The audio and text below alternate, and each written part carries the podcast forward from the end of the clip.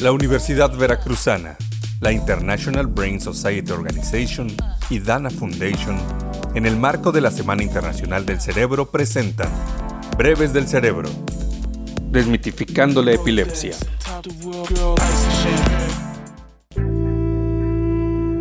La epilepsia es una enfermedad que afecta el sistema nervioso central se caracteriza por un incremento y sincronización anormales de la actividad eléctrica neuronal que se presenta con crisis epilépticas recurrentes y espontáneas. Actualmente, la enfermedad es considerada un problema de salud pública.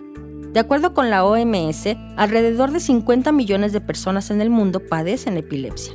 Cabe destacar que esta enfermedad no es un descubrimiento del último siglo, Hace ya 2400 años la describió Hipócrates diciendo que el origen de esta enfermedad radica en el cerebro.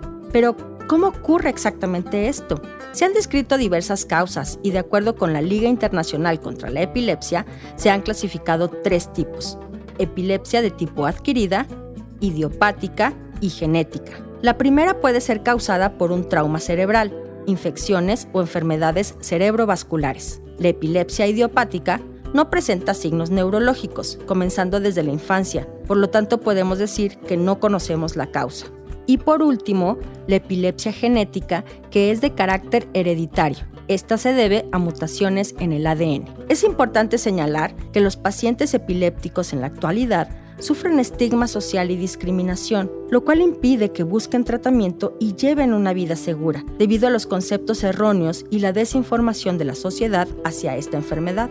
Sin embargo, aún queda mucho que descubrir al respecto, dando pauta a desmentir mitos sobrenaturales de la epilepsia que hasta nuestros siglos siguen existiendo. Además, los avances en la investigación científica contribuirán de manera notable en nuevas maneras de afrontar esta enfermedad neurológica que todavía representa retos sanitarios, familiares y sociales muy elevados.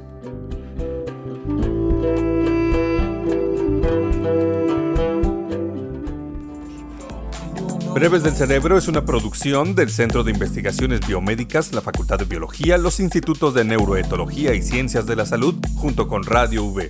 Guión, Gerardo Soto Portilla y Natalia Briseida Vega Castillo. Voz, Ibiza Martínez Serrano. Dirección y producción, Antulio García. Radio Universidad Veracruzana, 90.5 de FM.